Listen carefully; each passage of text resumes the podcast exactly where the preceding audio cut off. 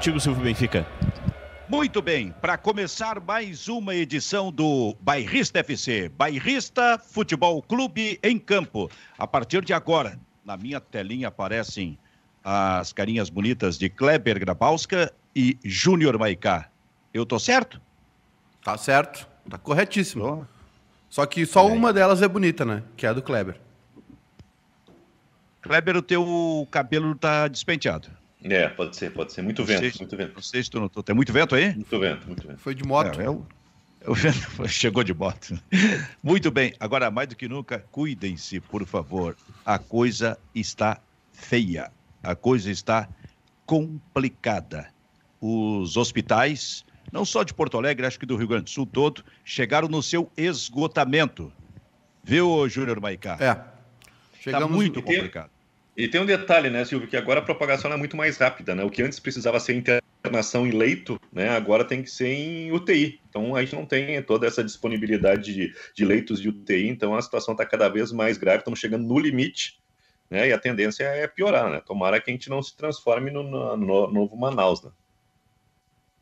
É, em breve as manchetes aí nos próximos dias serão hospitais pedem socorro ou a saúde pede socorro em breve vai ser isso. Não tem, eu não tenho dúvida nenhuma, porque o que está hoje absolutamente péssimo, daqui a uma semana será ainda pior.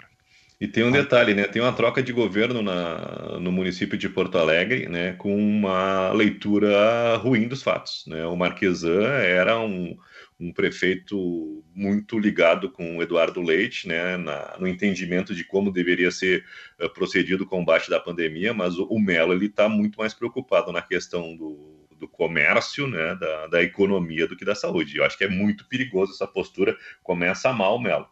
O Melo já falava isso antes na, na campanha, Kleber. Eu lembro que eu fiz uma entrevista com ele e, e perguntei para ele: o senhor vai manter essa sua ideia de comércio eh, completamente aberto, eh, possivelmente assumindo no. Eu, eu perguntei bem assim para ele: no pior momento da pandemia? E ele não, não voltou atrás, cara. Ele mantém. Aliás, eu vou dizer uma coisa para vocês, Kleber e Maicá. Eh, daqui a uma semana a situação estará pior. Semana que vem ela estará pior ainda. Uh, porque aí vai se viver concretamente, e talvez até já esteja se vivendo, mas vai se viver completamente aquela ideia de decisão do médico ou dos hospitais sobre quem deve morrer e quem deve permanecer vivo. Infelizmente, isso vai acontecer. E a gente daqui a pouco vai dizer: Manaus é aqui. E o grande culpado disso tudo chama-se prefeito ou os prefeitos do Rio Grande do Sul. E o governador do estado é, acabou cedendo a esse tipo de pressão. Não deveria. E eu estou falando sobre o governo, não estou nem passando o governo federal, porque todo mundo sabe qual é a nossa opinião a respeito de, uh, do presidente Bolsonaro sobre isso. Mas eu estou passando pelo governo do Estado e, pelo, e pelas prefeituras, porque lá atrás a gente falava sobre isso. Lá atrás, em determinado momento, nós começamos a falar sobre isso, sobre a responsabilidade dos governos eh, estaduais, no nosso especificamente, que na sexta-feira decretava, deter, eh, eh, eh tomava eh, determinada decisão com decreto, a bandeira é tal, na sexta-feira e na segunda-feira cedia para os prefeitos. É apenas um desdobramento daquilo que já vem acontecendo, Júnior Maicá, há muito tempo aqui no Rio Grande do Sul. Pois é, Silvio. É, e agora a situação tá. A gente tá. Eu também concordo contigo. Acho que daqui a pouquinho vai. Nós vamos ficar numa situação é, pior, muito pior, né?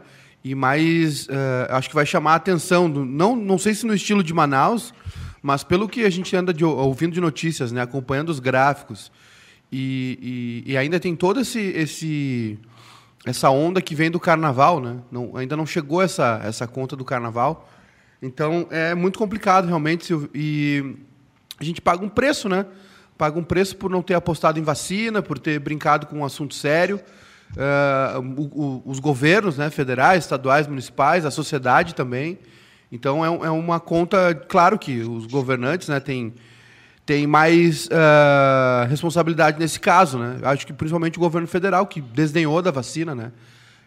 Essa, essa, esse trato que o governo federal deu à vacina é, é um caso de, de cadeia, né, Silvio? O que aconteceu aqui no ano passado com o Instituto Butantan, a Pfizer, uh, uh, não, não tendo nem o, os, as, as propostas, né, as reuniões atendidas, as, os, as conversas uh, respondidas, né? A Pfizer, o Butantan, muita gente procurou o Brasil, Oxford, e, e, o governo nem se deu ao luxo de responder, né? Então foi assim, foi realmente um, um, um, assunto muito grave. E eu acho que eu acho que daqui a pouco, Silvio, mais para frente um pouquinho, quando a gente começar a ficar bem para trás, porque nós vamos ficar bem para trás, né? Nós, o Brasil é um país muito grande, né? Que está vacinando muito pouco. E eu acho que a, a, o Reino Unido, por exemplo, já, já estipula que a partir de junho, se não me engano, uh, toda a população vai estar imunizada. São 60 milhões, 66 milhões de pessoas, por exemplo, é, é, né, um terço do Brasil praticamente. Uh, Israel, uh, com a Pfizer, né, tá, tá conseguindo conter o, o, coronavírus e vai, acho que vai ser o primeiro país no mundo a atingir a, a imunidade de rebanho. Eu acho que quando a gente começar a ver, ver o, o, o planeta, né, o mundo voltando ao normal, os grandes países voltando ao normal e o, e o Brasil, que é um grande país, não só em tamanho, mas em, em, potência como economia, né, e tudo que acontece, acho que essa situação vai se agravar. Acho que a gente tem um 2021 aqui muito grave politicamente. Acho que vai ter uma cobrança muito forte ao governo federal e, aos, e às outras esferas por tudo que foi feito em relação à pandemia, né, Silvio? E, e esse abre e fecha, uh, bandeira preta, que tem protocolo de laranja, to, todos os sinais que os governos mandaram para a população foram ruins, né? seja na questão da vacina, seja a questão de, de abrir e fechar, se dependeu muito da consciência de um povo que está mal informado. E aí deu nisso. É. E é, e é, isso que a gente está vivendo. Os municípios do Rio Grande do Sul, através dos seus prefeitos, se impuseram diante do governador. O governador foi fraco nesse, nesse episódio, porque a gente tem falado aqui, esse é o momento do momento da grande crise, é o momento do líder máximo virar, eh, acima de tudo, um estadista, e isto não está acontecendo. Se submete aos prefeitos, os prefeitos entendem que, por pressão que recebe, que tem que manter aberto, e, e, e vai estourar de bandeira preta vem para a vermelha. A vermelha permite que se mantenha é, é, é, comércios de toda ordem, em princípio, abertos, esse tipo de coisa. Menos mal que a gente, pelo menos a partir das 8, das 8 às 5, a gente terá uma espécie de toque de recolher. Mas teria que ser realmente radical, ao menos por alguns dias, Kleber. Ao o, menos por alguns dias. O Baldaço já está no toque de recolher ou não? não sei, acho que não. Não, queria saber, queria saber. Por quê? Não, não, tem gente que só está acompanhando o programa para ver o desdobramento do, do, do Telecat, né? Telecat segundo grau de ontem. Aliás, Silvio, Silvio eu já te, já te indiquei para o Prêmio Press de Jornalismo como melhor mediador da web, tá? É o que tu fez ontem, consertou o avião caindo, cara. Meu Deus do céu. Isso é sacanagem, cara. Os, os caras se pegando no pau. Não, não, não, vai fazer a live sozinho, não sei o quê. Ô, Silvio. Uh... jornalista. Só... Olha, ontem o negócio chamou a atenção e repercutiu muito. Hein? Não, só, só ainda só, antes de entrar nessa seara sobre vacina, né? O pessoal tá comentando aqui no, no, no YouTube, né? É, o pessoal está nos xingando já, né? De palpiteiro, enfim. Então eu peguei aqui a informação, a notícia da, da revista Veja, que é muito adorada, né? Por esse pessoal mais da direita, é, sobre o ranking de vacinações, né? Porque, assim, é, é, aquela história, né, Silvia? A estatística é a arte de espremer os números até que eles confessem, né? O Brasil ocupa o sétimo lugar no ranking de vacinas.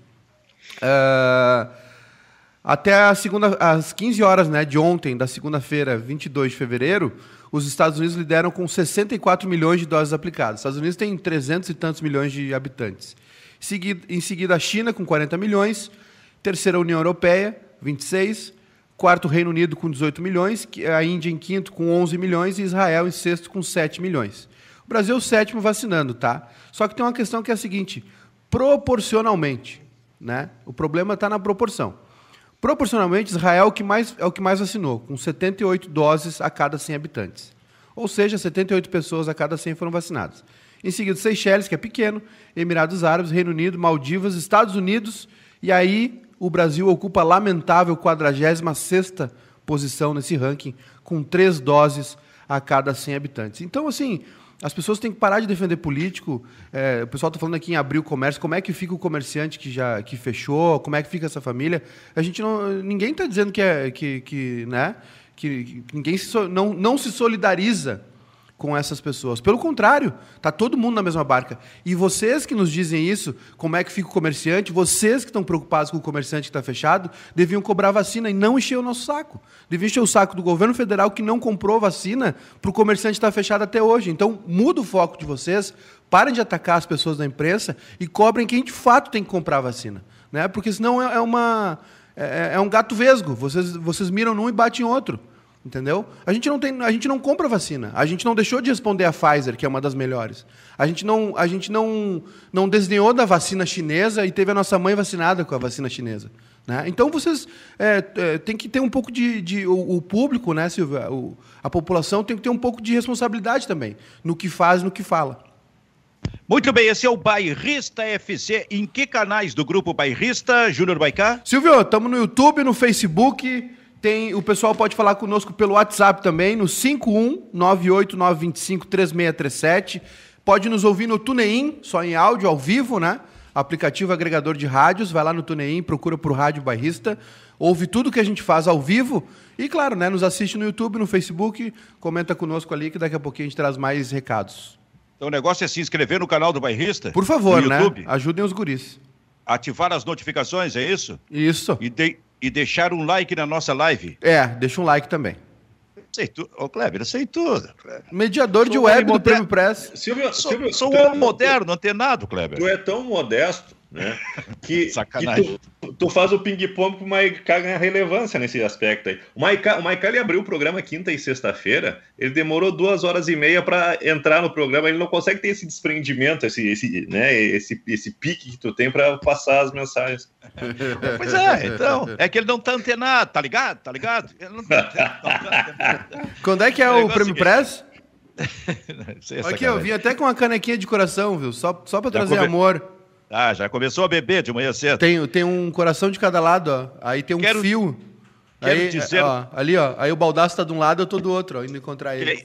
É, quem tá achando assim que o baldaço desapareceu, fique calmo, fique calmo. O baldaço normalmente participa três dias por semana aqui do programa. Então eu acertei com ele o seguinte: nessa semana, quinta e sexta para explodir, porque quinta é o dia da decisão do Campeonato Brasileiro e sexta-feira é o dia após e aí a gente vai ver o que, que teria, o, o que, que aconteceu na quinta-feira. Daqui a pouco a gente fala sobre essa decisão, mas antes eu quero falar, Kleber, sobre o áudio do VAR.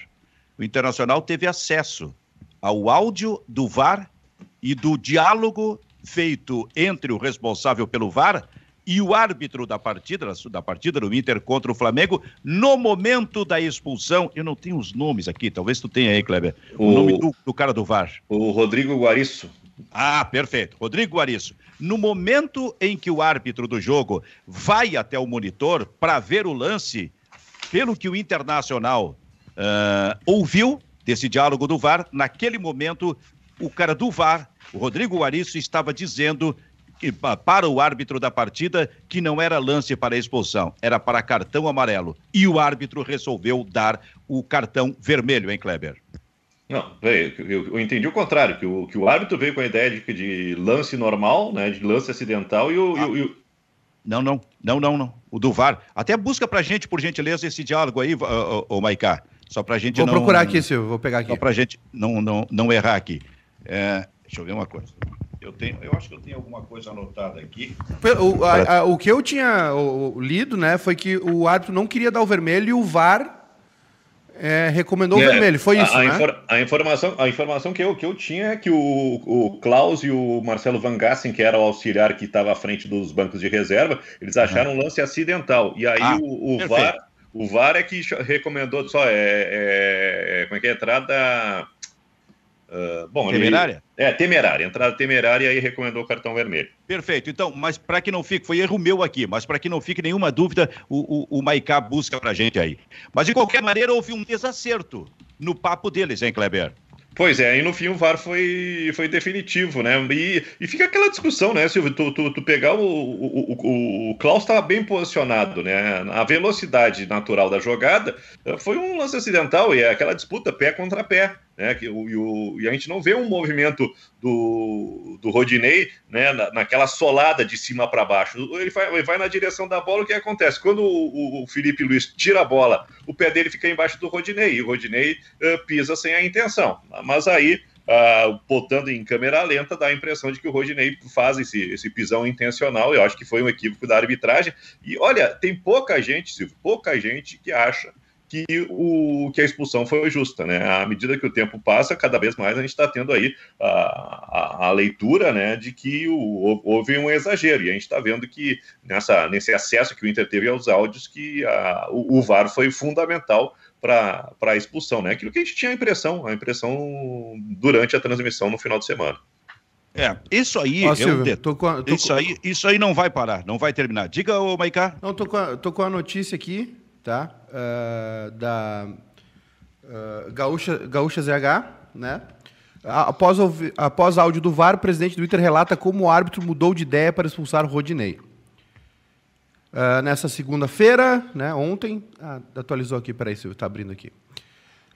Aí. Nessa segunda-feira, dia seguinte, a derrota por 2 a 1 um para o Flamengo, o presidente do Inter, Alessandro Barcelos, visitou a sede da CBF para ouvir o áudio, né? da conversa do Rafael Klaus com o VAR na hora da expulsão do Rodinei. Uh, e aí a fala do presidente é a seguinte: a expulsão do Rodinei foi decisão do VAR. A interpretação do Rafael Klaus na hora é de que o lance foi acidental. O Bandeirinha também falou que o lance foi acidental, mas aí o árbitro do VAR disse que não. Então o Klaus olhou as imagens e foi convencido pelo VAR. Essa comunicação precisa ser melhorada. A interpretação em um lance com imagem aberta é uma, com imagem fechada é outra. Expressamos a nossa indignação disse o presidente do Inter depois de ouvir os áudios. Né? O presidente Colorado também mostrou ao diretor uh, da comissão de arbitragem, Leonardo Gaciba, uma série de imagens de outras partidas eh, em que lances similares uh, Rafael Claus não aplicou o cartão vermelho. E aí ele disse o seguinte: o banco de dados que o VAR tem de 2019 até agora há exemplos claros para padronizar os critérios. Se não, continuaremos tendo esse problema. Se um árbitro pensa que é amarelo e outro pensa que é vermelho, aí vai ter o cartão laranja, tem que padronizar, disse o presidente Alessandro Barcelos. Perfeito. Era importante esse teu esclarecimento, que eu errei realmente na origem, mas o esclarecimento então fica é, colocado aí, de forma definitiva. É, o árbitro estava entendendo que era para cartão amarelo e o VAR entendendo que era para cartão vermelho e o VAR acabou convencendo o árbitro. É uma pena que a gente não tenha ainda acesso a esse, a esse áudio, talvez até a gente nem tenha acesso ao áudio. Mas, na verdade, Kleber, isso mostra o seguinte: o peso do VAR, sabe? Aquele negócio de daqui a pouco o árbitro dentro de campo pudesse ser, inclusive olhando no monitor, a última palavra sobre o assunto, afinal ele é o árbitro de campo, não é bem assim ele acaba sendo convencido pelo VAR que insiste que teria que ser cartão vermelho. Silvio, e outra coisa, no, ontem, ah, no, no, no jogo de domingo, uh, da, o auxiliar, o Van Gasse e o Klaus, ele eram como, uh, da, da versão do, da falta lance normal, né? cartão amarelo, né? lance acidental. Uh, e no fim, né, o, o e o VAR uh, foram preponderantes, né, o, VAR foi soberano. Se o, se o árbitro mantivesse a visão de campo, né, o, jogador não teria sido expulso. E engraçado que uh, dois, dois, dois estavam trabalhando no campo tiveram a mesma, a mesma ideia, não houve discordância por quem estava dentro do campo. Né? A, a imagem do vídeo é que foi determinante. Cara, é, isso é interessante, hein? Os dois estão, na hora que o árbitro está vendo ali no monitor, ô Baicá, os dois, o árbitro e o responsável pelo VAR lá em cima, eles estão vendo a mesma imagem. É, né? Silvio, eu, eu... E aí o VAR vê uma coisa diferente do, do, do, árbitro. Eu queria, eu queria dizer uma coisa, Silvio. É, eu não tinha visto essa fala aí do Alessandro Barcelos e tal, e tudo que aconteceu. Eu, eu queria dizer que eu estou errado, viu? Eu, eu porque assim, é, é, o lance, tu olha a imagem só do lance, só do VAR e, e, parece que é um. que é uma. Um, parece que ele vai para quebrar o Felipe Luiz, né? Então, ontem a gente entrevistou o Simon aqui, o, o, essa fala do VAR também, do árbitro do campo. Eu, assim, não, eu, eu, acho que eu interpretei errado o lance, sabe? Eu acho que não, realmente não era. A minha opinião era que, olha, podia ser para vermelho, mas aparentemente não era mesmo, né? Até porque o, o Simon ontem deu uma. Deu uma, uh, deu uma aula pra gente aqui, né? porque, porque no fim, né, Silvio, a gente não não, não sabe dos detalhes técnicos, né? Tem um lance de não tirar o calcanhar do chão, tirar o calcanhar do chão. É, é aquilo que o, que o Alessandro Barcelos fala ali, o presidente do Inter fala sobre padronizar. Foi uma coisa que eu falei ontem, né? Cada um apita com, de um jeito. São 10 árbitros, 10 pessoas, são 20 pessoas envolvidas, né? no mínimo. 10 apitando, 10 operando VAR. Mais bandeira, mais quarto árbitro. É, é, são muitas ideias diferentes, então não existe uma padronização. Mas eu estava errado, viu, Silvio? Não, não, não era para vermelho mesmo, assim. Na verdade, só quis dar minha opinião também. Não, não, não sou o Simon, não sou o Gaciba, né? Só dei uma opinião. Mas é, não era, acho que realmente é, foi, foi, foi muito errada a decisão aí. Agora, fica claro o seguinte: a força do VAR é um negócio extraordinário. Se impõe diante do árbitro. Não é aquele negócio de a última decisão é a do árbitro que está em campo, numa situação como esta em que eles estão divergindo. Né? O árbitro poderia se impor, dizer, não, eu vou ficar com a minha opinião vendo a imagem. E aí, em última análise, ele teve que eh, se submeter à decisão do VAR lá em cima, que entendeu é. que era para vermelho e insistiu e mostrou para ele que tinha que ser para vermelho e o árbitro foi e mudou a sua ideia inicial. Uh, Preparem-se, a força do VAR é um negócio realmente extraordinário. Hein? Silvio, outra coisa, quem opera o VAR uh, geralmente é um árbitro mais inexpressivo e inexperiente do que o escalado para o jogo, né? Olha o que, que aconteceu. Tu pega o melhor árbitro do, do futebol brasileiro com uma leitura correta inicial. Né? Se o VAR não faz a interferência, né, o Rodinei não está expulso. Mas aí, pega o Rodrigo Guaris, que eu nunca vi né, uh, ter alguma relevância na, na arbitragem nacional ou paulista, e ele, utilizando o VAR, de uma forma para mim equivocada e exagerada, determina isso. Né? Eu acho que uh, isso também é uma coisa que tem que ser pensada. Né? Quem escalar no VAR, não, precisa tu, não, não adianta tu botar o melhor árbitro do futebol brasileiro se a equipe de apoio é ruim. Né? Eu acho que esse foi o erro que aconteceu domingo no, no Maracanã. Ô Kleber, nós temos quinta-feira uma rodada decisiva, a que vai apontar o campeão do Brasil. E nós temos a partir de domingo duas rodadas decisivas, é de domingo e no outro domingo, decidindo o Grêmio Palmeiras a Copa do Brasil. Então nós teremos três dias absolutamente fortes em termos de decisão no Campeonato Brasileiro. O, como, é, como é que vai ser essa história? Alguma coisa aí vai passar pelo VAR? Sabe? Alguma coisa vai fazer com que o árbitro tenha que ir até o monitor e daqui a pouco se submeter à decisão do VAR lá em cima, porque assim, não é jogo solto, cara, é jogo de decisão que a gente tem a partir de quinta-feira, né? Te lembra? Te lembra de Grêmio em São Paulo? O São Paulo fez uma chiadeira, né? Foi na. Acho que ali começou a grande crise da arbitragem brasileira, né? O São Paulo foi para foi para a reunião com o Gaciba, né? A coisa não foi, não, não se tornou pública e transparente e o reflexo imediato foi no jogo contra o Grêmio, né? O VAR foi omisso, né? A arbitragem foi complacente com a violência do São Paulo e o Grêmio pagou o pato, né? O, jogador, o Alisson ficou o quê? Dois meses sem jogar, né? O Grêmio teve um pênalti a seu favor. O Fernando também. Né? Fernando também, né? E aí, e aí, Fernando agora nesse viu... último também, né? E a gente viu como a arbitragem, e principalmente o Gaciba, é suscetível ao tipo de, de pressão. Agora, agora tem um, um detalhe muito grande que essa pressão que é feita em cima do árbitro do jogo do Inter também é feita em cima do árbitro do jogo do Flamengo. Então são duas arbitragens que já na natureza, não pela, não pela capacidade do, do juiz, mas pela situação de momento, pelo ambiente criado, já começam debaixo do mau tempo. Né? Ô Silvio, é, o, o... aquilo que aconteceu, só para completar, Maica, aquilo que aconteceu no jogo do Grêmio contra o São Paulo, aquilo dá para chamar de escândalo. Hein? Eu lembro que a gente falou muito na, na época, né? Porque o São Paulo indo lá e pressionando, ele conseguiu uma alteração eu não sei se foi no árbitro de campo ou no próprio árbitro responsável pelo VAR, ele conseguiu uma alteração. E aí o, o jogo em si mostrou o VAR pecando e mostrou o árbitro errando dentro de campo. Teve um pênalti a favor do Grêmio em cima do Jeromel, por exemplo, que ele não deu. Aquilo ali foi um escândalo em função de que tudo, de alguma forma, começou lá pelo gabinete da, da, da, é. da, da CBF, do responsável pela arbitragem, com a visita do São Paulo. Não, e, e no momento que o Gaciba aceita, né, Silvio, uh, uh, se reunir com dirigentes de um clube, de qualquer clube, não, não é uma questão de São Paulo, a portas fechadas, poxa, né? E aí no jogo seguinte acontece isso, e, e nem fala em relação ao Grêmio, eu acho que o São Paulo é um time que bate muito.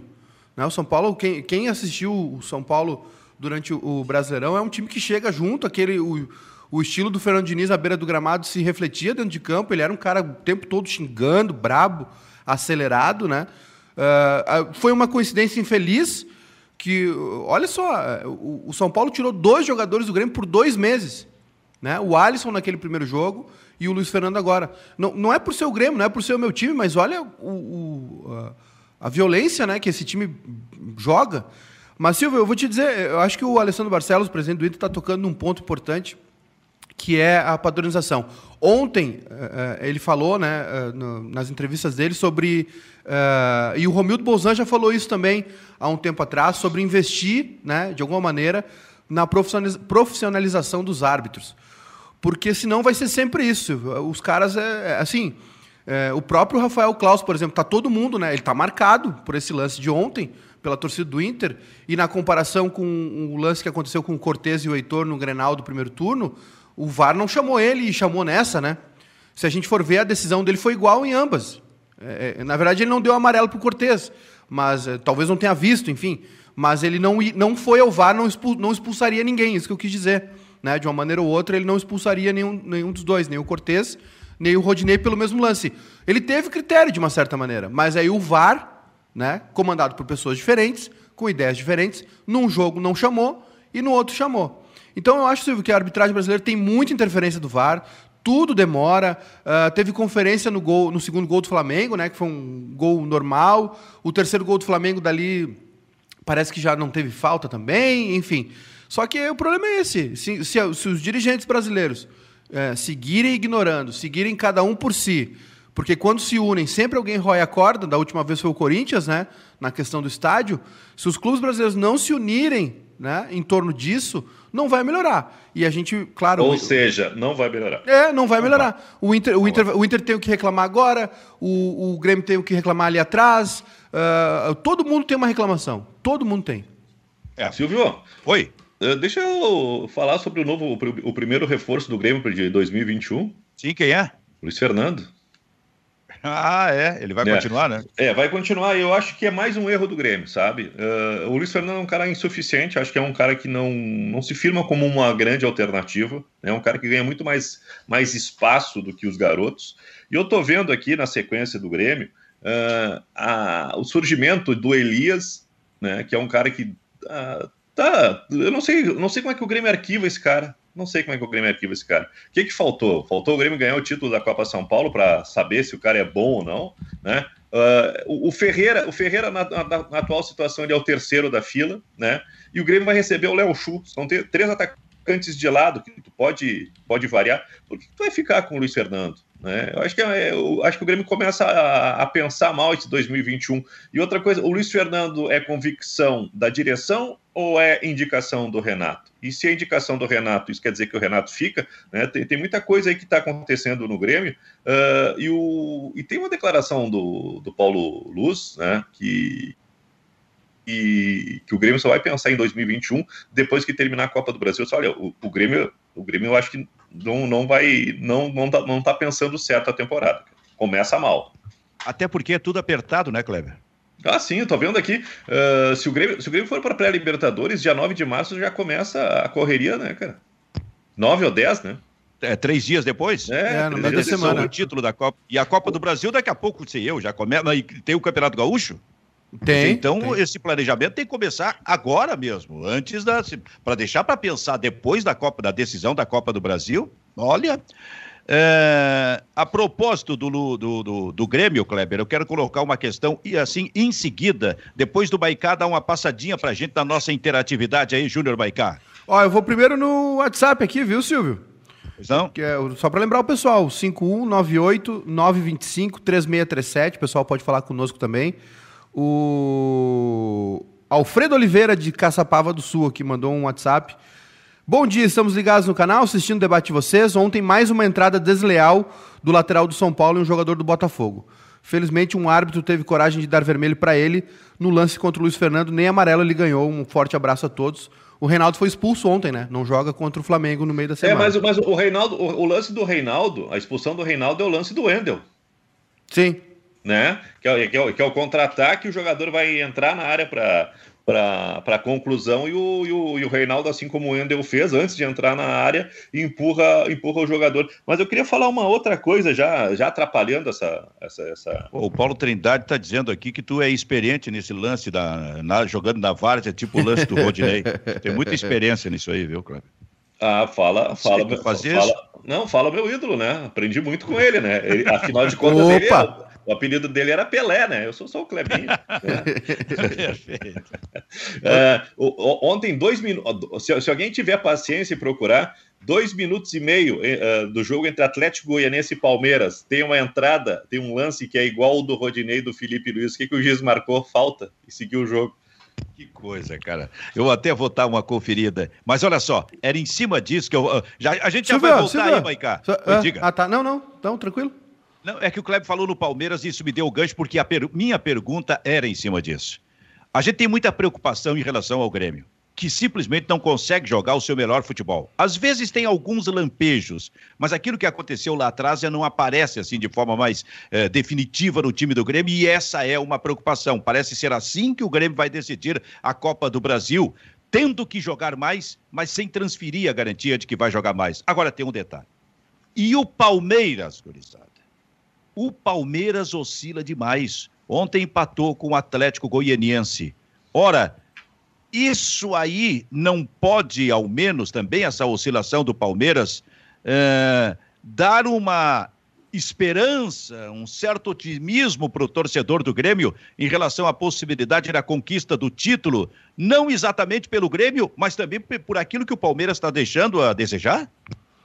Olha, Silvio, eu, eu, acho que essa oscilação do Palmeiras é muito mais por um. um no, no, Brasileirão, né? Muito mais pela uma uh, entre aspas, ressaca de tudo que aconteceu do que uh, propriamente dito pelo time. Assim. Eu, eu não sei, claro, não pode dispersar muito, né? O Abel usa um termo que eu gosto muito, ele já falou em coletivas, falou nesse áudio aí que está circulando, né, do, do Abelão para um, um torcedor, uh, sobre deixar cair, né? Não deixar cair. Que é mais ou menos isso. O jogador, o jogador brasileiro, não só o jogador brasileiro, o jogador de futebol de uma maneira geral, precisa estar sempre instigado, né? E, e os, os, técnicos têm, estão sempre administrando essa, essa corda esticada ou não, esse foco ou não. Então, acho assim, é, que o Palmeiras é, vai entender esse processo de decisão. É, é, um time que tem caras ali muito experientes, o Felipe Melo, por mais chato que seja, Gustavo Gomes, né? o Luiz Adriano, que, é, enfim, o Everton também acho que é um líder, né? já foi capitão. Então, eu acho, Silvio, que o Palmeiras, essa oscilação é muito mais aí por um. Sabe, usando esse brasileirão muito mais para pegar ritmo, né? Seria uma oscilação diferente da do Grêmio. É, então, é mas, mas é que Silvio, o Grêmio oscilou para baixo nesse jogo de domingo porque o Renato escalou um monstrengo, né? O, o, o, Grêmio, o Grêmio do primeiro tempo com o São Paulo é um Grêmio muito bom. Né? Então, assim, eu, é, claro, é que, é que a, a, a, eu acho que as oscilações comparando o Grêmio e Palmeiras, o Palmeiras é né, campeão da Libertadores, enfim, não é um, um, um, timaço como foi o Flamengo do ano passado, mas é um time muito competitivo e de muito recurso, né? Tem jogadores fora da curva, né? E o Grêmio não. O Grêmio esse ano foi o ano que o Grêmio mais sentiu. A, o, o, plantel do Grêmio foi mal montado, né? As opções de banco são ruins. Uh, sente muita falta do Maicon, né? Que é, um, que é uma engrenagem importante no esquema do Grêmio. Eu acho que são momentos diferentes, Silvio. Só que no momento que a bola rolar na final domingo, eu acho que vai voltar tudo. Né? E aí é pior para o Grêmio, porque eu acho que o Palmeiras é melhor, muito melhor que o Grêmio. É assim mesmo, hein, Kleber? É, uh, o Palmeiras, uh, nessa relação Grêmio-Inter, né? Uh, o, o, Flamengo é mais time que o Inter, né? E o Palmeiras é mais time que o Grêmio. Só que eu esperava o, o Palmeiras sendo um bicho-papão muito mais temível. Esse, e se tirar o, o, o, pé do acelerador, ele dá um relaxamento no Palmeiras e não deixa o time prontinho e redondinho. Palmeiras tem uh, o Danilo, o Gabriel Menino e o Verón, que são três garotos que fizeram a diferença naquela transição do Vanderlei Luxemburgo, passando pelo Cebola e chegando o Abel Ferreira. Esses três jogadores são dúvidas, né? E são problemas para o primeiro jogo da final, pelo menos. Né? Isso aí tira um pouco do encaixe e da qualidade do time do Palmeiras. O Palmeiras teve um calendário muito apertado. Né? E aí fica naquela, a escala, poupa, vai, mas não vai. E ontem, nitidamente, contra o Atlético Goianiense, o Palmeiras se preservou. Usou time titular, mas a gente não viu aquela intensidade entrando, rachando. Até mesmo o Felipe Melo ontem estava meio meio Palmolive, né? Então, uh, o Palmeiras ele não está completamente concentrado e mobilizado dentro do Campeonato Brasileiro. É uma coisa parecida com o que o Grêmio está vivendo, né? Tá todo mundo pensando é no jogo de domingo. O Grêmio vai jogar com o time completamente reserva lá em Bragança Paulista, mas eu vejo o Palmeiras com mais recurso que o Grêmio. O Grêmio uh, ele tem que se reagrupar, se reorganizar, se remobilizar e torcer acima de tudo que o Maicon consiga estar presente nos dois jogos e que, estando nos dois jogos, ele consiga se aproximar dos 90 minutos. O Grêmio é um time com o Maicon e outro sem o Maicon. Né? A gente sente isso. E o Maicon falou bem: as peças de reposição do Grêmio elas não estão à altura do, do, do, time titular. Então, se sai um titular, se um titular está em, em mau momento, a reposição deixa a desejar, deixa a desejar. Está faltando um jogador para substituir ou o Maicon ou o Matheus Henrique, né? Esse cara não é o, não é o Lucas Silva, né? Que, que tem uma outra característica, está muito mais perto de ser o Darlan, mas o Renato parece que encrencou com o Darlan e não sai daí. Só que uh, essa falta de peças que o Grêmio tem não afeta o Palmeiras. O Palmeiras pode estar desmobilizado, pode ter possíveis três desfalques, mas tem dentro do plantel recursos para manter o alto nível. No momento que os dois pisarem, eu vejo o Palmeiras com mais condições do que, uh, do que o Grêmio. Ô, Silvio. E... Oi, diga, Maicá. Não, eu, eu, eu acho que a postura do Grêmio contra o Palmeiras vai ser muito parecida uh, da, da maneira como o Grêmio jogou as semifinais contra o São Paulo. Na arena, uh, saindo um pouquinho mais, mas sempre com cuidados, né? E lá em São e tentar levar um resultado né, uh, para São Paulo para tentar administrar, tentar jogar né, de uma maneira muito mais cautelosa. Eu acho que o Renato já entendeu isso, o Renato já fez isso várias vezes né, nessa passagem dele pelo Grêmio. Fez isso contra uh, o River Plate, é, lá, na, lá no Monumental de Nunes. Uh, tentou fazer isso contra o Flamengo, né? muito mais pelas circunstâncias do primeiro jogo, que, né, que foi, acabou terminando 1 a 1 totalmente injusto, né? Se não fosse o VAR, o Grêmio tinha, já teria sido goleado no jogo de ida. Tamanha discrepância entre os dois times. Em mais outras ocasiões, e mais recentemente, né, no jogo contra o São Paulo, nas semifinais da Copa do Brasil. O Grêmio fez 1 a 0 aqui, jogou. O primeiro tempo escapou duas vezes, né? O São Paulo ainda estava naquela fase muito boa, é, com aquele é, sistema de jogo de troca de passes. O Luciano foi titular, o Daniel Alves jogou muito bem. É, e aí no segundo tempo o Ferreira faz jogada e o Diego Souza faz o gol. E aí lá em São Paulo o Grêmio administrou a partida, né? Jogou como o Grêmio sabe jogar também, esse tipo de mata-mata. Então acho que vai ser por aí, Silvio. Acho que o Grêmio vai ter uma postura, um, vai sair um pouquinho mais contra o Palmeiras, mas vai ser bem cautelosa a postura do Grêmio. E no jogo lá em São Paulo tentar levar um resultado. E aí, Silvio, eu nem sei é, se essa questão do Maicon, né, que é, que é uma incógnita para todo mundo, eu não sei não se o Michael joga esse primeiro tempo aqui da Arena e depois nem joga mais pelo Grêmio. Ah, aí seria um prejuízo danado.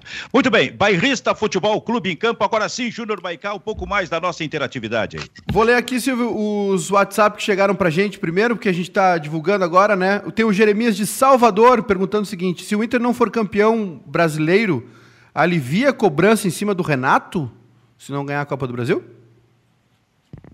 Eu acho que alivia um pouco a pressão, né? Alivia, alivia sim, né? Claro. claro.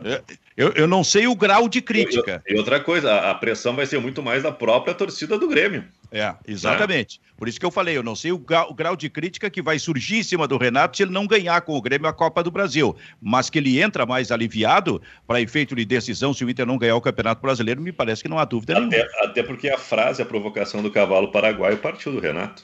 É. Exatamente. O Douglas de Santa Cruz só quer mandar um abraço pro Baldaço, que é fã dele. E que o Inter foi gafiado, mas ainda acredita. Eu, eu também, eu também sou fã do Baldaço. Tá? Aliás, Silvio, muita gente é. gostou do Palmolive e do Clebinho Sem Barba, que ele tá com 25 anos de idade. Hum. O... Eu, aí ele citou o Palmolive, é Palmolive. Luiz Eduardo de Porto Alegre. Era o sabonete? também, também. O Luiz Eduardo de Porto Alegre colorado e abelizado, ainda acredito. Absurda falta de critérios da arbitragem, mas vai dar. Fã do Bairrista em todas as plataformas, curtindo as entrevistas. Um abraço. Muito obrigado, meu consagrado. Vai cá. Oi. Repete o número do nosso WhatsApp aí. Tá na tela para rapaziada também que está nos assistindo, é 5198925 3637. Pode anotar aí tudo que a gente faz, Bairrista FC, programa do Nando às 5 horas, podcasts, é, pré-jornada, né, pré-jogo, jornada bairrista, todos os produtos que a gente tem, todos os programas que a gente tem, o pessoal pode entrar em, em contato conosco por esse WhatsApp. Esse é o nosso WhatsApp aí, se Deus quiser, é para sempre, né? Se a gente não áudio, deixar de pagar a conta. O áudio do Abel com um torcedor foi interessante, né? Porque esse negócio sempre que vaza áudio... Quer ouvir, Silvio? Eu tô, se, se, puder colocar, porque eu, eu, eu tô lembrando, Kleber, do áudio do, do Argel, lembra? o trator, uma coisa assim. E ali, agora, lá atrás, 2016. Agora, esse do Abel, não. Esse do Abel foi assim, foi. Como é que eu vou dizer? Ele, ele foi positivo, né? No papo com o torcedor sei quem era, claro, um cara muito chegado a ele, esse tipo de coisa, mas foi positivo. Tu tens o áudio para colocar aí, Maica? Tá, o, nós estamos separando aqui, Silvio, já vamos... Eu ia, eu ia colocar pelo meu telefone, mas o Juninho vai fazer de forma mais profissional. O então, Juninho é tá. profissional, né? Isso. É, tem, alguém que é profissional nesse programa. Então, enquanto o, o Júnior prepara isso aí, eu quero fazer uma pergunta objetiva, começando por Kleber Grabowska. O São Paulo pode ganhar do Flamengo? Ou até melhor, o São Paulo pode ao menos empatar com o Flamengo, que já é um resultado que interessa ao Inter? Silvio faz muito tempo que o Flamengo não, não ganha do São Paulo no Morumbi, né? Começar por aí já ia chamar, chama, já ia chamar a, a, vitória do Flamengo, né? Eu acho que o Flamengo está muito mobilizado para a decisão, Silvio. Né? Acho que o, o, perigo do Flamengo é deixar chegar, né? E foi justamente o que aconteceu. O Flamengo não vacilou onde o Inter vacilou. Né? O, o, o, deslize do, do Flamengo ele conseguiu contornar no confronto direto, onde o Flamengo era favorito. Na hora de confirmar o favoritismo, o Flamengo confirmou. E eu acho que vai acontecer isso. Né? Eu não tenho esperança de que o São Paulo segure. Estão uh, usando aí alguns argumentos, até mesmo essa questão da estatística. Há muito tempo o São Paulo não ganha. E estão alimentando aí uma coisa que eu não sei se vai funcionar que é. Ah, o Rogério Ceni disse que a paixão que ele está vivendo no Flamengo, no Rio de Janeiro, é uma coisa que ele, mesmo sendo ídolo no São Paulo, ele não viveu. Eu não sei se isso aí vai chega a, a ponto de interferir na, no, no anímico dos jogadores, porque eu não vejo assim no plantel do São Paulo uma identificação tão forte com o São Paulo, com as coisas do São Paulo, como o Rogério Ceni viveu. Né? O que, que o Juan Fran vai pensar a respeito disso? O Juan Fran vai sair do São Paulo daqui a, a poucos dias. O, o, o, Daniel Alves tem muito mais identificação com o Barcelona do que com o São Paulo. Talvez os guris da base, mas eu não vejo assim uma questão de mobilização. Né? Então, tentando se agarrar a, a, algum fator externo para mobilizar o São Paulo. Talvez o grande fato que possa fazer o São Paulo se mobilizar para o jogo é justamente a derrota, a inesperada derrota de hoje. O São Paulo jogou muito mal, muito mal, tanto que a, a melhor figura em campo foi o, o, o Thiago Volpe, mesmo que o goleiro do Botafogo tenha defendido um pênalti, né? O Thiago Volpe defendeu demais ontem, foi, foi uma grande atuação. Talvez essa derrota faça o São Paulo se obrigar a buscar um resultado, uma vitória, para confirmar a vaga no G4. Mas mesmo assim, G4, G5, né, o São Paulo está virtualmente classificado para a fase de grupos da Libertadores. Ô, tem um detalhe, é, só tem um detalhe. Temos o áudio aí, né? aqui, viu? Ah, tem o áudio, a gente já vai colocar. Tem um detalhe sobre, sobre esse São Paulo. Ele precisa confirmar realmente a vaga direta. Tem, tem torcedores por, do Inter, por exemplo, se, se apegando a esse detalhe. Por quê? Porque se o Palmeiras. É, tentem me ajudar aqui para que eu não, não erre. Se o Grêmio for campeão da Copa do Brasil, nós teremos Grêmio e Palmeiras com duas vagas garantidas uhum. é, para Libertadores, e aí seriam os quatro primeiros do Campeonato Brasileiro e outros dois para vaga indireta, se o Grêmio ganhar. Se, no entanto, o Palmeiras é, ganhar a Copa do Brasil, aí nós teremos os cinco primeiros classificados na, uh, pela, pelo Campeonato Brasileiro para Libertadores da América. Então, o, o, o São só Paulo. Só que, Silvio, tem uma questão que é a seguinte, né? Qual é? Uh, a gente só vai saber isso se vai ser G4 ou G5 no dia 7 de março.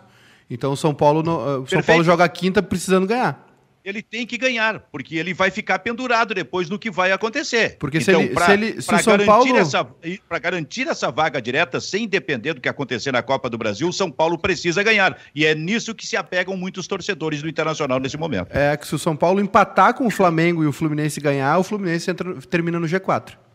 Então, no, no número é de vitórias. Quando, quando, eu fiz a pergunta, não era exatamente por isso. É, é por aquilo que o São Paulo está jogando, cara. O São Paulo perdeu para o Botafogo quem está jogando isso e perdeu para o Botafogo, não tem condição de ganhar do Flamengo, né? É, eu, eu não vi o jogo ontem, tá, Silvio? É... Ah, não perdeu nada. É, eu imagino que tenha sido uma. É, e, e, tem, e tem outro detalhe, né? O Reinaldo foi expulso, aí o Visoli, para refazer o sistema defensivo, colocou o Léo, que é o outro lateral esquerdo. O Léo entrou, levou o terceiro cartão amarelo. E aí o São Paulo vai jogar com o garoto Wellington de lateral esquerdo. Né? Perdeu um titular que é muito importante no esquema, né? E, e perdeu o substituto. O Léo é um bom jogador também, né? Não é da mesma qualidade, é o, da mesma é intensidade do Reinaldo. É o Léo Pelé, né? Do, isso, isso, isso. Que abandonou o apelido, obviamente. Não, Ao contrário não... do Paulo Trindade. o único que não abandonou o apelido. Bairrista Futebol Clube em campo, em seguida mais interatividade, mas antes, o Maicá, Oi. um fim de tarde intenso no Bairrista. É verdade. Um fim de tarde intenso no Bairrista. Porque às 5 a gente tem o esporte na hora do rush com Nando Gross. Sim. Às 6 entra no ar mais um capítulo de Este Gol Eu Vi. E o gol deste, de hoje, que entra no ar, é o gol do Marcelinho Paraíba, pelo Grêmio contra o Corinthians, na decisão da Copa de, do Brasil de 2001. Eu e o Nando vamos comentando esse gol. Nossa Senhora, aquele gol. O Grêmio e o Fábio Baiano já estava em campo. O Grêmio envolveu completamente a defesa do time do uh, Corinthians. E ali fez o terceiro gol. E a partir das sete, então eu falei às cinco da tarde, às seis da tarde, e às sete entra bebendo e falando com Júnior Maicá. Quem é que tu vai entrevistar, Maicá? Silvio, a gente é um por semana, né? Senão o meu fígado não aguenta. Mas uh, essa semana a gente vai ter, teremos duas uh, edições, porque uh, quinta-feira tem, tem Brasileirão, né? Então seria na quarta-feira já com o Potter, estava marcado. Então amanhã tem às 19 horas com o Potter. E aí hoje, é, meu camarada Adriano Joselito, do Hermes Renato, está em Porto Alegre. Mais um, né, que se apaixonou por uma gaúcha.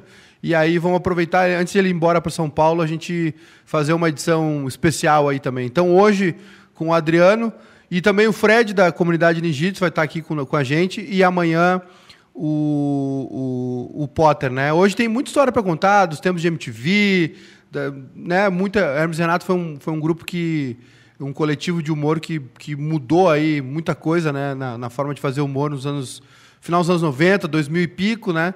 E ainda estão muito nativa, muito na estrada, fazendo teatro, gravando coisas. Tem muita história boa para contar. As histórias do tempo da MTV também que são legais, né? Algumas porque esse formato, né, Silvio, como eu, como eu sou, eu não como eu não vou ser indicado ao Prêmio Press de mediador de internet, o que, que eu faço? Eu trago as pessoas aqui, encho o burro delas de trago e elas contam as coisas para mim.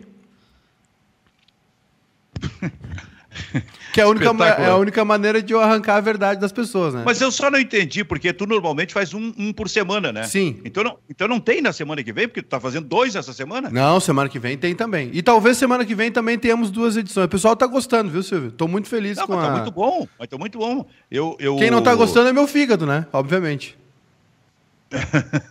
pois é, eu não... ô Kleber, o homem que é bebê. Não, eu, eu não entendo a tática do, eu, não entendo, eu não entendo a, a tática do Maicá. O Maicá tem, ele tem que servir bebida pro, pro convidado, para ele se soltar, para relaxar e entregar o ouro. Não, aí ele, ele se empedra junto. É. Aí, é, tá tudo errado. É. Não, mas é, agora não vai mais acontecer isso. Vou tomar cuidado.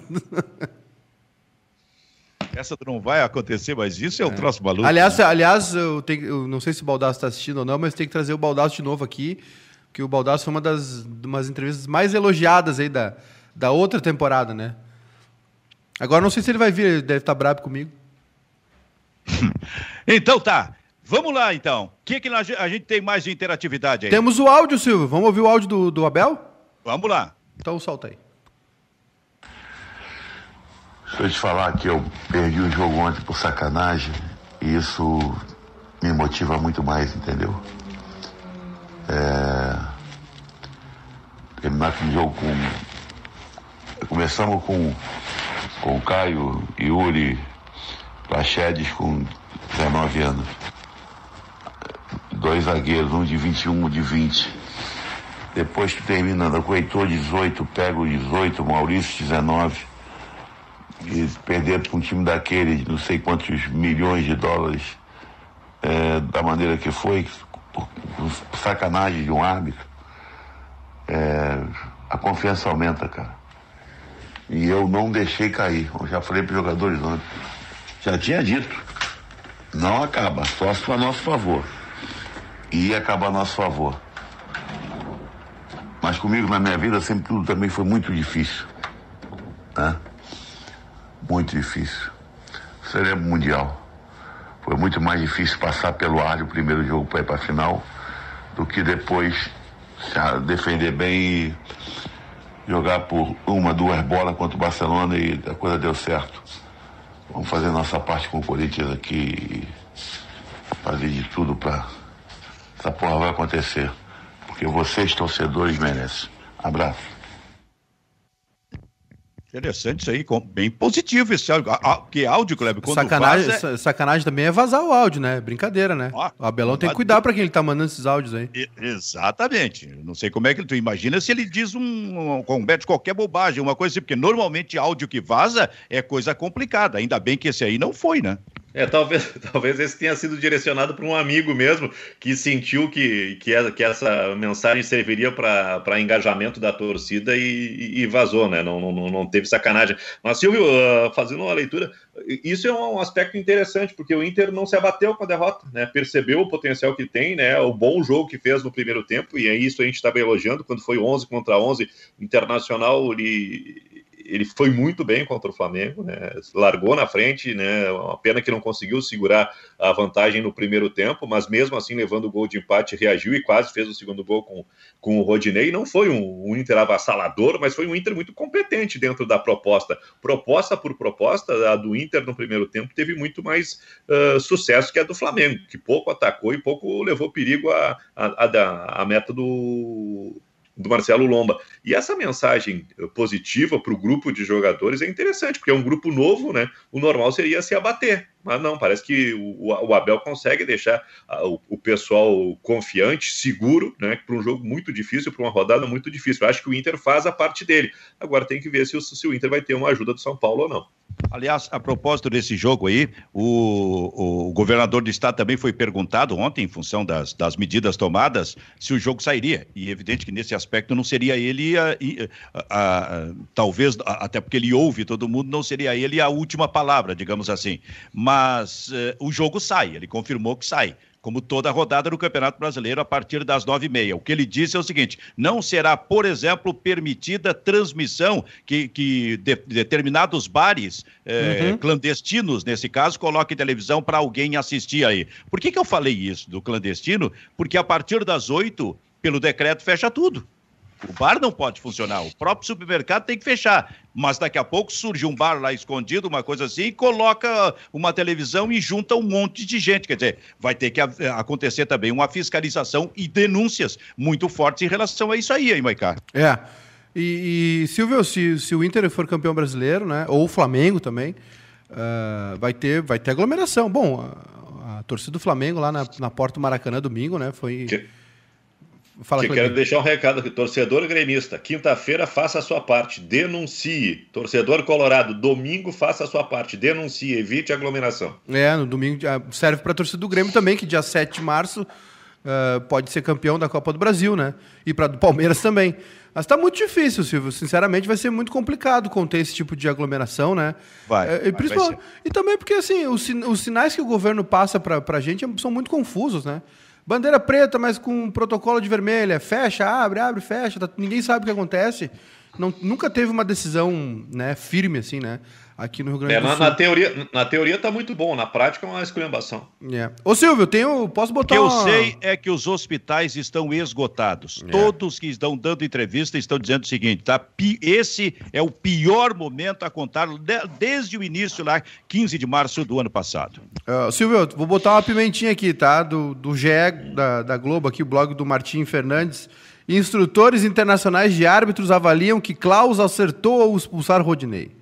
De maneira unânime, 18 profissionais entenderam que risco de lesão justifica cartão vermelho. Que comecem os jogos hoje à tarde, vai ser bom. Isso já é fez, é? É, o Martim Fernandes lá, o jornalista fez. Ouviu? É que, ele, é, foi, é que, ele foi buscar instrutores internacionais. É, mas, é, ô, Silvio, mas aí eu vou dizer um negócio, tá? Aí esse cara tá vendo a imagem que eu vi. Só, só o Klaus no VAR, entendeu? Eu vi, eu vi o lance, né? É, eu vi, e até, até falei isso ontem foi quando deu a treta com o Baldasso, porque o Baldasso me interpretou errado, né? Ele, ele, ele, ele tava gritando, dizendo que eu, ele não ia aceitar que eu, que eu dissesse que o Inter jogou mal. Eu não disse isso. Eu disse que o Rodinei falhou nos dois lances. Ele falhou no gol, no primeiro gol, e falhou no lance da expulsão. Né? A, a gente discute se era para vermelho ou não. Mas é uma bola do Lucas Ribeiro, né? Por cima. O Rodinei está sozinho, ele domina errado, a bola escapa, e aí ele pisa no, no Felipe Luiz. Foi só isso que eu falei. Mas é, o, a questão da, da, dessa. Aí o que acontece? O, o, tu olha a imagem do VAR, tu vê assim, porra, o cara pode dar vermelho para isso aqui.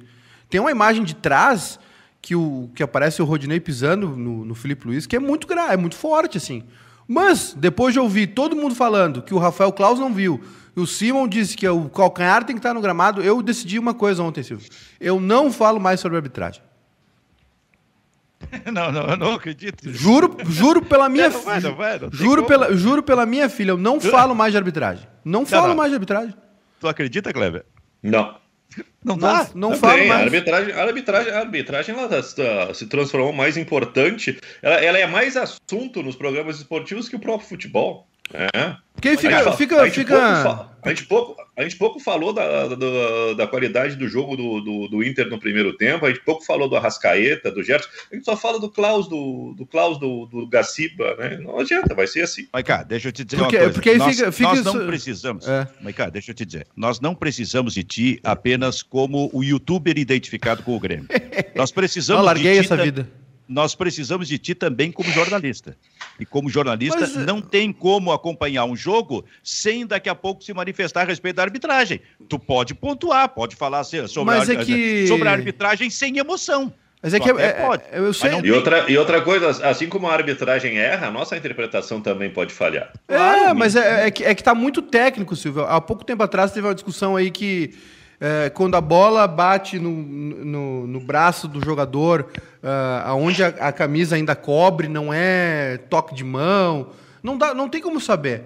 Se um dia a CBF se manifestar publicamente para dizer, ó, isso ou aquilo uh, vale ou não vale, quando ficar mais claro, talvez dê para voltar a falar, porque senão, olha o que acontece, Silvio. Eu acabei, eu acabei de falar aqui sobre o lance de uma maneira tranquila, né? Aí o Cristiano falou aqui, Maicá clubista. Aí o Leandro Moreira, Maicá se perdendo no clubismo, deixa o orgulho de lado. Então, eu, então... Não, vou, eu não vou mais ficar falando sobre o Rafael Klaus, sobre se, não, mas, Maicá, se, se, Maicá... o, se, o, calcanhar do cara tá na grama ou não, para ficar sendo achincalhado por umas pessoas não, que estão comentando com a Maicá. camisa por baixo. Então, eu não, vou falar. Mas aí tu tá optando por é, te irritar te atender é, internautas, digamos assim, que estão aí te provocando esse tipo de coisa e deixando de lado a questão profissional, cara. Não, então, não, Silvio. Deixa, é, de, é... deixa de ler isso aí, o... passa, passa, por cima. Agora, tu não pode deixar o de torcedor... falar sobre a arbitragem, o... cara. É e eu tô o... te alertando porque domingo tem Grêmio e Palmeiras. Sim. Se acontecer algum problema, como é que tu não vai falar sobre a arbitragem? É que é, o torcedor ele tem culpa nessa bagunça que tá o futebol brasileiro. Porque ele, o, o torcedor, o dirigente, o jogador, ele tem culpa na bagunça. Porque ele só quer o lado dele. Né? E quando ele ouve o contrário, ele não consegue ouvir. Então eu acho que tem que, assim, ó, é, sinceramente, Silvio, eu, eu acho numa boa. A gente está vivendo uma era de interatividade, né? de, de cada vez mais socialização.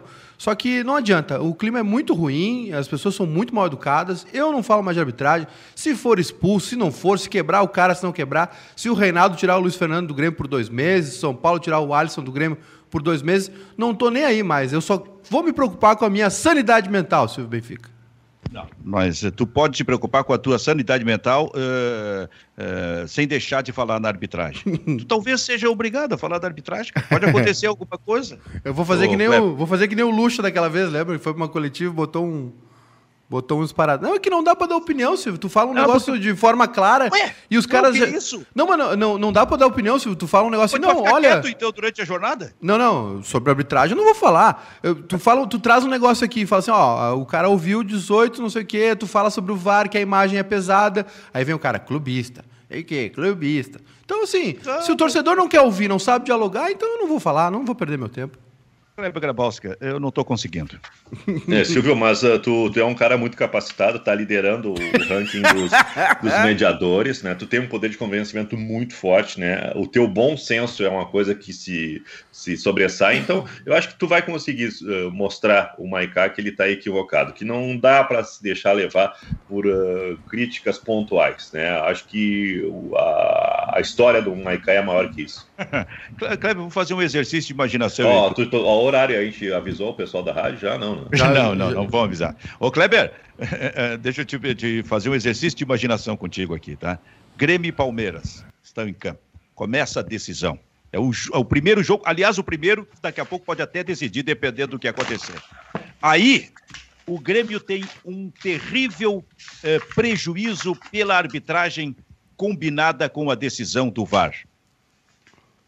Qual será o comportamento do Júnior Maicá nesse momento? Não, já saiu a arbitragem, né? Rafael Trace vai apitar o jogo Grêmio e Palmeiras, Maicá. Gostasse? Não tenho, não tenho nada para dizer sobre esse senhor, viu, Benfica?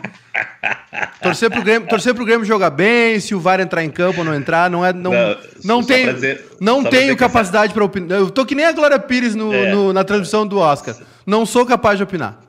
Só para dizer que é sacanagem, tá? Não saiu a arbitragem do Rafael Trace e aquele que apitou o Grêmio São Paulo no Morumbi do 0x0. Tá? Aí a pergunta é: qual é o teu comentário a respeito disso? E ele é comentarista, ele diz sem comentários. É. Ele é o comentarista. eu conheço é a história, eu conheço a história. Sem comentários. Eu vou, eu vou só eu, eu vou fazer uma camiseta com a Glória Pires aqui no peito. Não sou capaz de opinar. Então tá.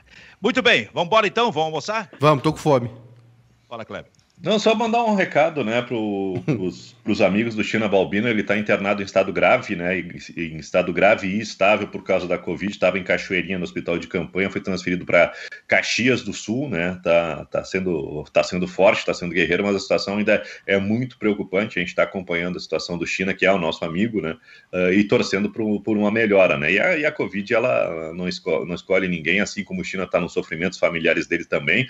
Né, interessante, o, interessante e ruim ao mesmo tempo, né? O que aconteceu com o Cuca. O Cuca se despediu domingo do, do Santos, né? Após o empate com o Fluminense, porque ele tem dois casos de Covid na família, se não me engano, a mãe e a filha mais velha, né? Então, Exato. por isso, ele, ele, diante da situação do Santos, que garantiu já a classificação, ele se despediu do Santos para dar uma atenção para a família, né? O Cuca vivendo esse, esse problema, né? E a gente torce pelo Cuca e torce pelo China. É, e, e a do China, cara, que é um cara de 40 e poucos anos. 41. 41, eu achei que era 45, 41, sabe? Forte, é, atleta, né? Digamos assim, um cara produtivo, né? Já estava se preparando, ia treinar, se não me engano, o São Paulo de Rio Grande. Tomara que volte, evidentemente, para treinar o São Paulo de Rio Grande ou outro clube. Mas é assim, ó, é muito rápido, sabe? Porque daqui a pouco a gente tinha, o meu filho, o Matheus, convive muito com China, esse tipo de coisa assim, e está na convivência, e aí quatro ou cinco dias depois recebe a informação. Olha como é grave e rápido o processo em relação a essa, essa doença, cara. É por é, isso que a gente está alertando aqui. E o agravamento justamente pela falta de, de atendimento, né? Muito é. tempo esperando um leito, né? Então isso é, é preocupante também. Bom, que fique o alerta, né? E que o China, evidentemente, escape dessa aí, vai escapar. Bom, a gente tá indo embora então, para voltar amanhã com mais um Bairrista FC. Tchau, tchau.